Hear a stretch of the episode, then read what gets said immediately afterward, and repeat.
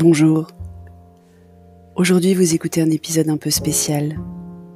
J'ai décidé cet été de vous faire découvrir ou redécouvrir les épisodes qui ont le plus marqué les deux premières saisons du podcast. Les plus écoutés, les plus likés sur Instagram ou les plus lus sur le blog. Vous les avez peut-être ratés. Alors tout cet été, deux fois par semaine, vous allez pouvoir vous replonger ou vous plonger pour la première fois dans ces épisodes qui me tiennent particulièrement à cœur.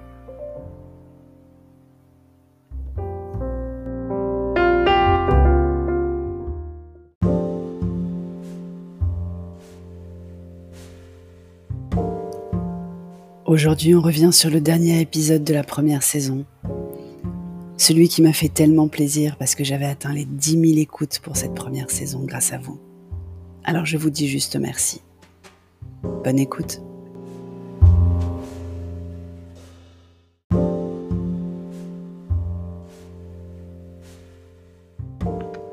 Bonjour. Vous écoutez l'épisode 122 du podcast Revue et corrigé. Cet épisode est tiré d'un billet du blog publié le 11 juillet et s'intitule Merci. C'était pas gagné. Je n'avais pas vraiment envie d'écrire aujourd'hui. Je me traîne un peu depuis ce matin, que dis-je Depuis mercredi soir, je vous en parle à l'épisode 121. On a fait des courses en hypermarché, c'est pas reposant, ni inspirant. J'ai perdu au mystère de Pékin pour la première fois.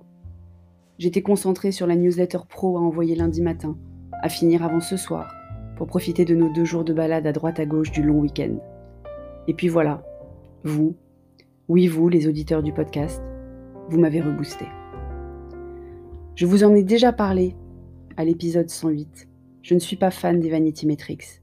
Mais soyons honnêtes, il n'y a que les femmes minces qui disent ne jamais se peser. Donc je passe de temps en temps sur mon nombre d'écoutes du podcast. Et aujourd'hui, samedi 11 juillet 2020, à 16h, j'en suis à 10 099 écoutes.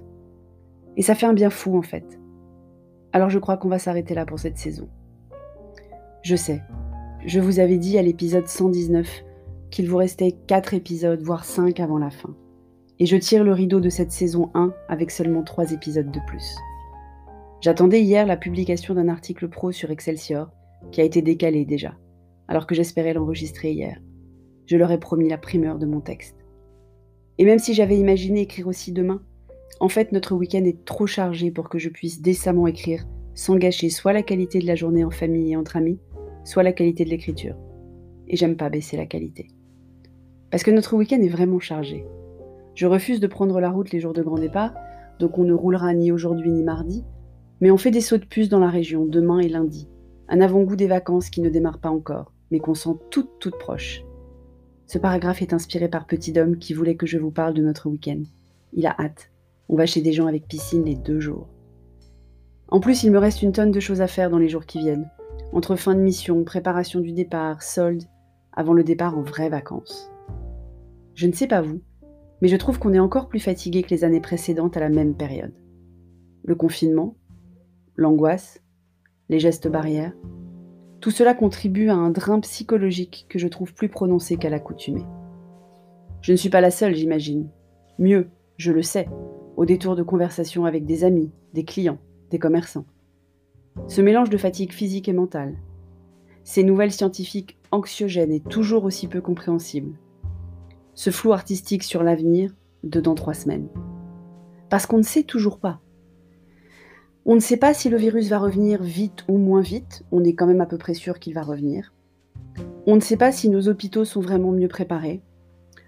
On ne sait pas dans quelles contraintes sanitaires les écoles vont ouvrir à la rentrée, pour celles qui ouvrent, puisque dans l'enseignement supérieur, l'ouverture physique même reste en question. On ne sait pas pourquoi les hommes s'en sortent moins bien que les femmes. On ne sait pas si ça provoque des AVC ou le syndrome de Kawasaki. On ne sait pas si l'hydroxychloroquine fonctionne ou pas. Alors je vais arrêter de coucher sur le papier et de mettre dans ma voix toutes mes angoisses pendant quelques semaines. Pas sûr que ça me permette de les oublier, mais ça se tente. Et au pire, si ça marche pas, vous aurez un épisode surprise, qui sait? Merci de m'avoir écouté. Si vous écoutez sur Apple, merci de laisser un commentaire. S'il vous plaît, laissez un commentaire avec vos 5 étoiles. c'est très important. Et sur toutes les plateformes de balado-diffusion, abonnez-vous et partagez. À bientôt.